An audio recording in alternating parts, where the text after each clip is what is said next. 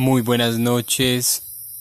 Eh, hoy 31 de octubre del año 2020 a todas las personas que se conectan y escuchan eh, este programa. Eh, soy Juan Vélez y esto es Medicina Natural.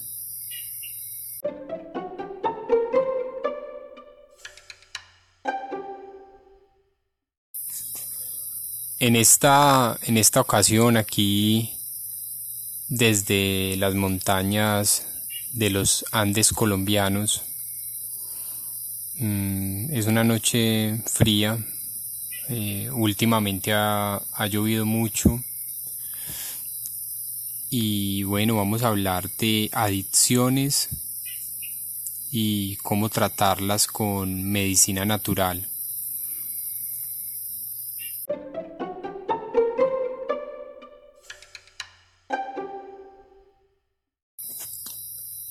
Antes de continuar, eh, les voy a recordar que tenemos un correo electrónico donde me puede enviar sus preguntas o sus comentarios.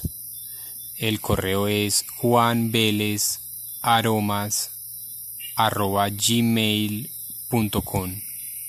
Y bueno, vamos a comenzar. Adicciones. En primer lugar, eh, ¿qué es una adicción? Una adicción eh, se describe como una enfermedad crónica del cerebro, la cual busca alivio a través del uso repetitivo de una sustancia o de una acción. Eh, el uso repetitivo de una sustancia, por ejemplo, puede ser el uso de la cocaína, que liberan el cerebro dopamina. O cuando se habla de una acción eh, cuando se es adicto a algo a una, a una acción como tal entonces podríamos eh, decir que es como una adicción por ejemplo a los videojuegos. Entonces la persona repetitivamente necesita jugar videojuegos eh, constantemente y no puede parar entonces una adicción y pues el videojuego se sabe que también libera en el cerebro dopamina, así como la cocaína la libera también. Pues eh, hablemos de liberar eh, por ser una palabra, una palabra simple, pero lo que pasa es que hay más biodisponibilidad en el cerebro de, de esta dopamina para ser más precisos. En el tema de los videojuegos, pues sabemos que hay aproximadamente diariamente mil millones de personas que juegan y mil millones de personas es casi como un país como la India, que es muy grande, o casi como un país como China.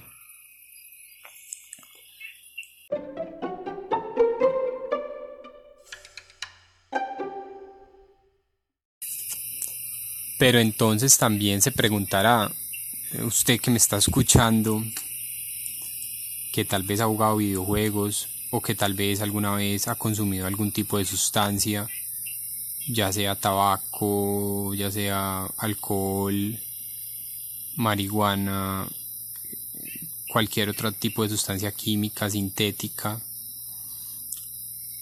¿Cuál es la diferencia entre una persona que consume y cuál es la diferencia entre un, sí, un consumidor y un consumidor adicto?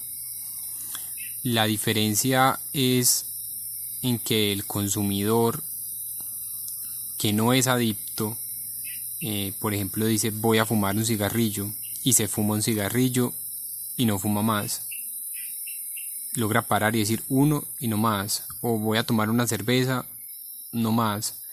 La diferencia entre un adicto es que dice voy a fumar un cigarrillo y se fuma uno y después otro, otro, otro, otro, otro, hasta que se fuma toda la cajetilla o el que dice voy a tomar una cerveza y se toma una, dos, tres, cuatro, cinco, media canasta o hasta que ya no tiene dinero.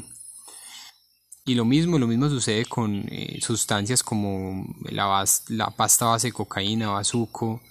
Eh, voy a fumar una bicha y se fuma una, pero no puede parar y se fuma todas las que tiene, todo el dinero se va, entonces tiene que salir otra vez a buscar más para fumar más. Entonces ese es el adicto, el que no puede parar. Eh, lamentablemente es una enfermedad eh, crónica, es una enfermedad del cerebro. Y yo no soy experto, eh, voy a hablar desde la parte alternativa natural, desde cómo abordarlo desde un aspecto de la medicina natural, que es mi campo, por las experiencias que he tenido, que he podido observar, por lo que he podido eh, experimentar con, muchas personas. entonces, eso es lo que les voy a, compartir.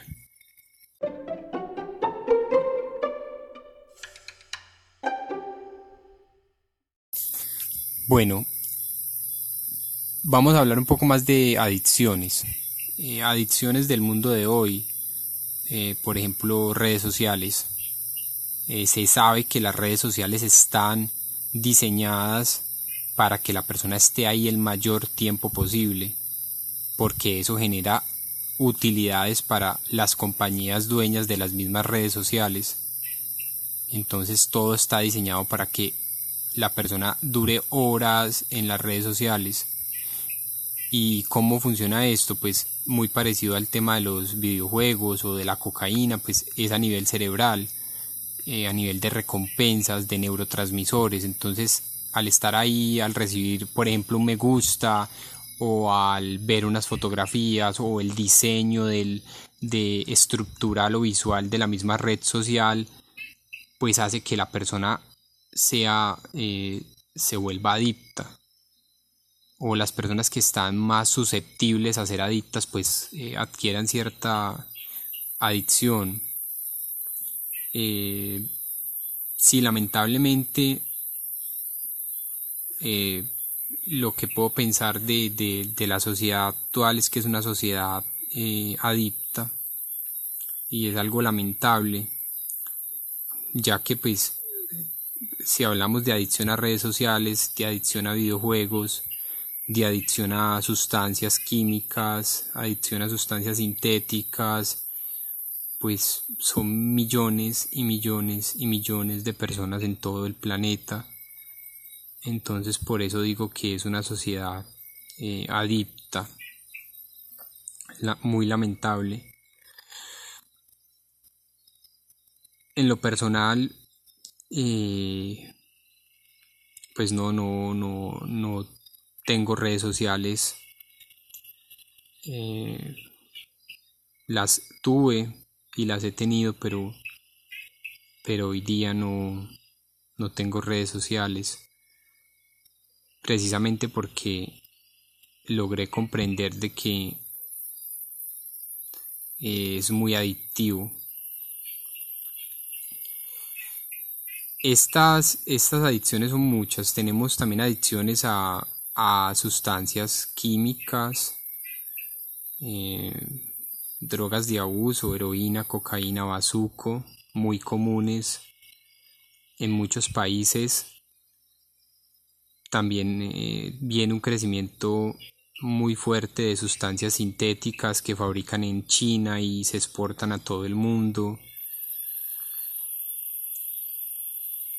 Y, eso, eso es complejo. También está eh, adicciones a, a sustancias de uso psiquiátrico, eh, personas que utilizan eh, bueno diazepam y, y, muchas sustancias que es, es, eh, son formuladas mm, solo para cierto tipo de personas pero pues la persona tal vez en algunos casos la utilizó y se volvió adicto a esa sustancia que en muchos casos eso sucede con la morfina o sucede con opioides que también los opioides pues para el dolor y todo esto están generando adicción. En Estados Unidos es una pandemia. Entonces vivimos en un mundo de muchos de muchas adicciones.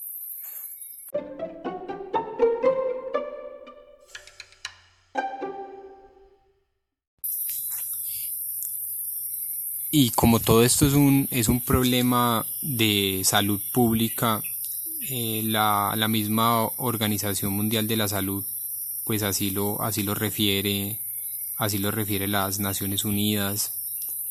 Entonces dicen, eh, busquen la manera de mitigar eh, este problema mundial, cómo se puede mitigar, cómo, o sea, ya no es hablar de acabarlo y erradicarlo como se ha planteado en, la, en, en una guerra fallida contra las drogas, es fallida porque no ha funcionado. Cada día hay personas adictas. Entonces, esos organismos internacionales dicen busquen la manera de mitigar, de que no sea tan duro el problema. Y ahí viene, y ahí viene un tema eh, que, que pues hice, hice un trabajo con, con una comunidad vulnerable y pues lo llamo así porque son personas adictas a una sustancia, ¿cierto? Al bazuco. Y lo hice en conjunto también eh, con la asesoría y, este acompañamiento de un psicólogo, un psicólogo clínico que es experto en, en, cultura y drogas. Eh, se llama Carlos Enrique Correa Lagos es un psicólogo eh, de esta zona del Quindío. Y pues el trabajo fue mirar, observar cómo funcionaba un extracto, un aceite de cannabis medicinal. E, esto que hicimos ya lo habían hecho también en Bogotá, lo hicieron en la alcaldía de, Gustavo Petro, hicieron algo parecido en, en Bogotá también pero pues aquí fue un experimento pequeño, cómo funcionaba realmente un aceite de cannabis que no es psicoactivo, eh, que es menor al 1% de THC, que es la sustancia psicoactiva a la cual muchas personas le tienen miedo y también es una sustancia que es anticancerígena, que, que ayuda también a muchas personas, sino que ahí viene pues la manera en la que se usa, eh, una medicina puede ser un veneno o puede ser una medicina, sí, la misma medicina, o sea, el mismo compuesto puede ser veneno o medicina de acuerdo a su dosis, de acuerdo a su forma de, aplicación. Entonces tenemos algo que en verdad pues es inocuo, no hay muertes asociadas a cannabis en el mundo, eh, no hay problemas por el uso de ni del THC, ni del CBD, ni del CBN a nivel medicinal hay que tener es, es cierta, ciertos parámetros, protocolos, entonces refiero menor al 1% de THC, entonces estamos hablando de un producto de cannabis medicinal, de un aceite no psicotrópico, no psicoactivo. Eh, entonces ese aceite se prueba eh, y estas personas que son adictas compulsivas al bazuco que una y otra y, otra y otra y puede ser toda la noche en ese mismo cuento de consumo empezaron a utilizar el aceite. Y el aceite pues lo que se refería era que bajaba la ansiedad. También habían ahí unas, unas personas adictas a heroína. Igualmente se bajaba la ansiedad. La persona lograba dormir bien. Porque es que eh, hay algo que pues me decía el psicólogo Carlos Enrique que si el paciente, si el adicto logra dormir, pues son unas horas menos de consumo. En la noche no va a consumir, no va a sentir tanta ansiedad y se va a levantar al otro día renovado, durmió bien, se levanta diferente, con otro pensamiento, con más claridad. Entonces todo eso le va le va a disminuir el consumo. Entonces, estamos hablando de mitigación, no de erradicación todavía. Por ahora estamos hablando de mitigación. Entonces baja el consumo, eso es ganancia. Entonces se pudo ver eso. Dormían bien, bajaba la ansiedad. Si la ansiedad baja, entonces baja esas ganas de consumir y pues no hay tanto consumo. Por ese lado, pues es, una ganancia y es un éxito lo que se pudo ver. Eh, allí, allí en, ese, en ese pequeño estudio.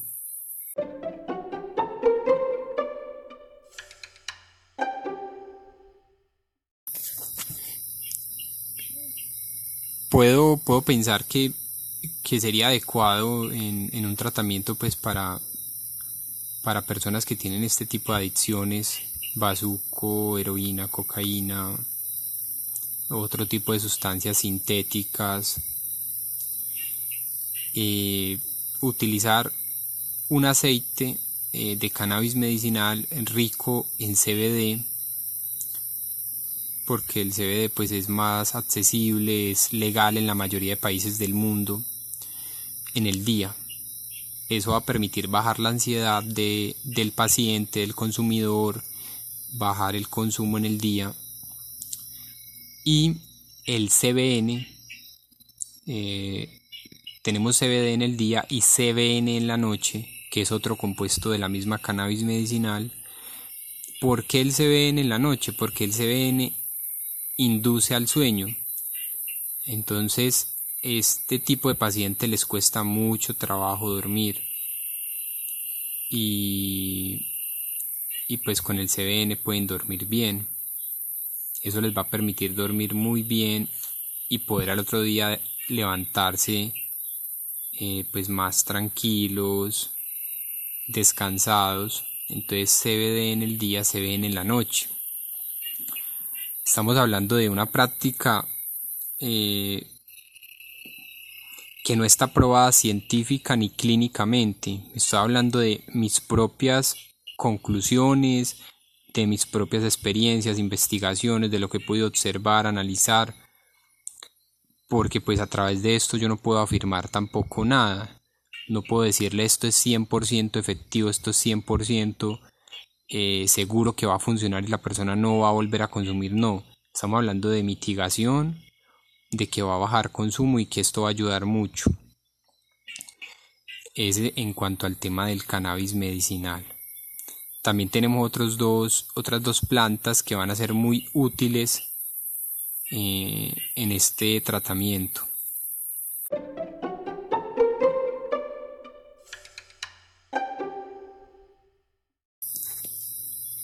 antes de hablarle de las otras dos plantas que son útiles, de los otros dos extractos útiles, pues quiero recordarle a la persona que escucha que pues eh, una, un, familiar adicto, un, un amigo adicto, una persona cercana, si usted mismo es una persona que es adicta, pues es muy complejo a nivel familiar, es una tragedia para muchas familias en el mundo y son situaciones muy fuertes. Entonces por eso les hablo de este tema porque de verdad es algo que, que para muchas personas va a ser muy útil. Y en primera instancia pues debe haber algo de conciencia de parte del, del mismo paciente, de la persona que consume debe tener conciencia de su propia de su propia realidad y debe tener conciencia y, y, la aptitud de querer de querer esa esa aptitud de querer dejar el consumo de querer bajar el consumo de querer no ser más un adicto eso debe estar muy presente que eso me lo me lo decía y, lo explica muy bien el, psicólogo experto en, ese tema con el que hicimos pues el trabajo. Vuelvo y repito, es, un psicólogo eh, de aquí mismo de la región, se llama Carlos Enrique Correa Lagos y es posible también pues contactarlo para las personas que tal vez necesitan y que de hecho pues es muy necesario el acompañamiento de un psicólogo. Eh, este programa pues lo escuchan eh, en Estados Unidos, en México, en, en Chile y en España principalmente. Y pues imagino que en todos los países hay psicólogos que están abiertos a, a escuchar y, y, a, y, ayudar al proceso, que eso es muy necesario porque la adicción no es solo porque es adicto, sino porque hay también eh, vinculadas unas unas circunstancias eh, familiares, sociales, económicas, en torno a la persona y pues eso lo, conduce al ciclo vicioso de consumir más. Entonces esa, esa, es una parte también fundamental, una, un acompañamiento psicológico de un buen psicólogo, de un psicólogo que sepa del tema. Eso, eso ayuda mucho. Y bueno, vamos a continuar hablando de la sananga.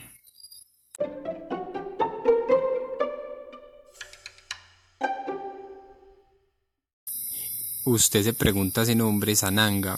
Es un nombre común a un extracto de una planta que está en la selva amazónica que se llama taberna e montaña undulata. Esta planta eh, ha sido utilizada por, por diferentes tribus principalmente para mejorar la visión, los ojos, pero tiene otros usos que es eh, y es precisamente lo que vamos a hablar acá, que es un uso para tratar eh, las adicciones. ¿De qué manera? Primero, pues contiene unas, unos compuestos químicos naturales de la misma planta que ayudan a bajar la ansiedad, las ganas de consumo de diversas drogas fuertes. Eso inicialmente ayuda mucho al paciente. Y segundo, no puedo explicar lo que les voy a decir porque hasta ya no he podido llegar en, mi investigación, pero sé que es así. Al aplicar la sananga que se aplica en los ojos, eh, son gotas oftalmológicas, eh, vuelvo y repito, es una medicina ancestral indígena. Pues sí, esas gotas, eh, las primeras aplicaciones son muy fuertes, arde mucho, el paciente llora por unos minutos, se le salen las lágrimas, pero pues el ardor pasa y los ojos quedan muy descansados. Es un tratamiento muy bueno para personas con problemas oculares, pero además pues el tema que estamos hablando acá es el tema de la adicción, entonces la persona pues recibe en su sistema ciertos compuestos de la planta, eso le baja la ansiedad, permite que, que la persona no sienta la necesidad de consumo de la sustancia. Y además, lo que no les puedo explicar cómo sucede es que a nivel cerebral se detonan recuerdos.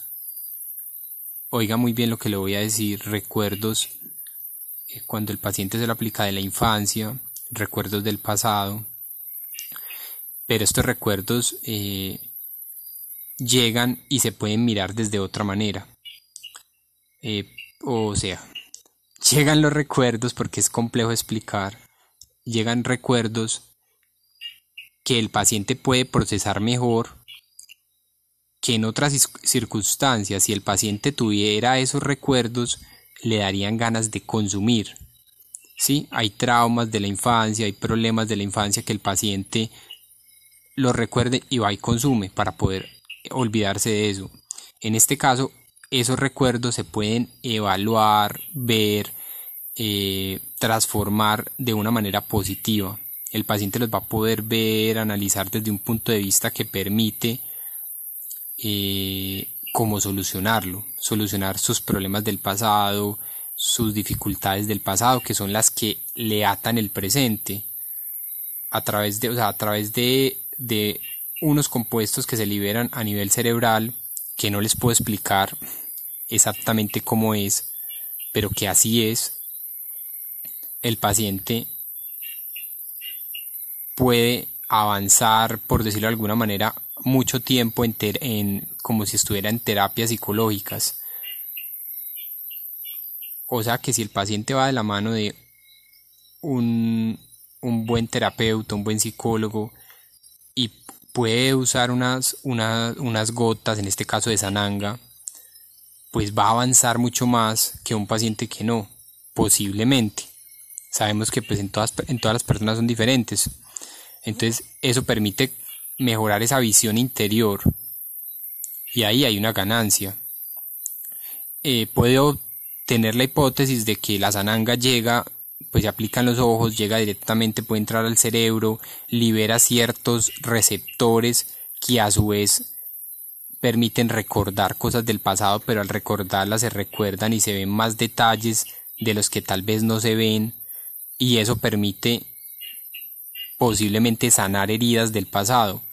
Eh, no soy un psicólogo, no, no entiendo a profundidad el tema, pero en lo que he podido investigar funcionaría de esa manera. Bueno, de la otra planta que les voy a hablar es de la Salvia divinorum.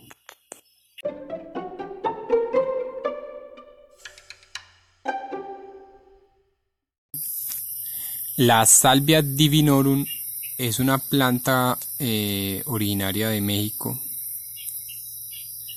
Es una planta pues que todavía se, se está investigando. Es una planta de, que se cultiva de muy fácil a través de, esquejes. Al parecer no hay semilla. Entonces por eso pues ha despertado interés en investigadores. Y bueno, concretamente esta planta tiene unos compuestos también propios y naturales de esta planta, de ella misma, que permite ayudar. Pues hablemos de que la salvia eh, se ha utilizado también de una manera eh, recreativa por jóvenes, pero pues eso no, eso no está, eso no está muy bien porque pues sabemos y repito entre el veneno y la medicina, la diferencia es la dosis, la forma de aplicarse, el protocolo. Entonces, pues ha sido utilizada, pero no tal vez de una, de una manera correcta. Entonces ahí lo que, lo que voy a explicar. Esta salvia eh, la han utilizado fumándola, bueno, de unas maneras recreativas, pero la salvia también se puede utilizar de forma oral, como la han utilizado pues comunidades eh, antiguas la utilizaban mascándola en la boca, como, como masticaban pues también la hoja de coca, pero pues en este caso las hojas de la salvia. Y pues de la salvia también se puede sacar un extracto en gotas diluido, no concentrado, sino diluido en una concentración baja, terapéutica, que puede ayudar al paciente cuando lo cuando la consume, consume las gotas o consume este tipo de productos, a entrar en un estado de disociación en el cual se permite es muy parecido al efecto de la salvia al de la sananga en este sentido, que también el paciente cuando lo utiliza puede ver su realidad desde otro punto de vista, eh, por decirlo de una manera sencilla, desde un punto de vista más maduro o desde un punto de vista en el cual no va a tener dolor al verlo. Y eso es complejo pues en, el paciente que es adicto porque hay muchos traumas, hay muchos problemas de fondo que lo llevan a esto. Entonces puede ver esa realidad que tiene desde otro punto de vista. Y al poder ver es como una cosa es ver dentro, un ejemplo, el que está allá adentro en, en, la escena, en el teatro, haciendo su papel y verlo desde afuera, desde el público. Entonces es poder ver desde afuera esa, esa misma realidad y eso permite también sanar, permite también ayudar mucho al paciente. Entonces tenemos ahí a la mano eh, salvia y sananga como otras dos alternativas diferentes al cannabis medicinal tanto la salvia divinorum como la sananga pues pueden actuar diferente en, en cada paciente. Entonces eso ya es una autoevaluación la cual se debe mirar cuál funciona mejor de las dos o si las dos funcionan bien. Ya es algo pues experimental porque pues al, al repetirlo de nuevo estamos ante una pandemia mundial de adicciones donde ni los médicos saben qué hacer, ni los psicólogos, ni... o sea, no hay donde atender, ni albergar, ni ayudar a tantas millones de personas adictas, entonces deben haber otras soluciones alternativas como lo, lo dicen los organismos internacionales. Y esto tal vez puede ser un, una opción, un, algo que juegue un papel fundamental en los próximos años. Terapias naturales basadas en plantas, en extractos de plantas para ayudar a personas que están inmersas en un consumo abusivo de sustancias químicas. Eh, y pues eso es el, el mensaje que les quiero transmitir. Recuerde que hay un correo disponible para escuchar sus comentarios, sus preguntas. juanvelezaromas.gmail.com Gracias por estar acá a escuchar. Esto es Medicina Natural por Juan Vélez.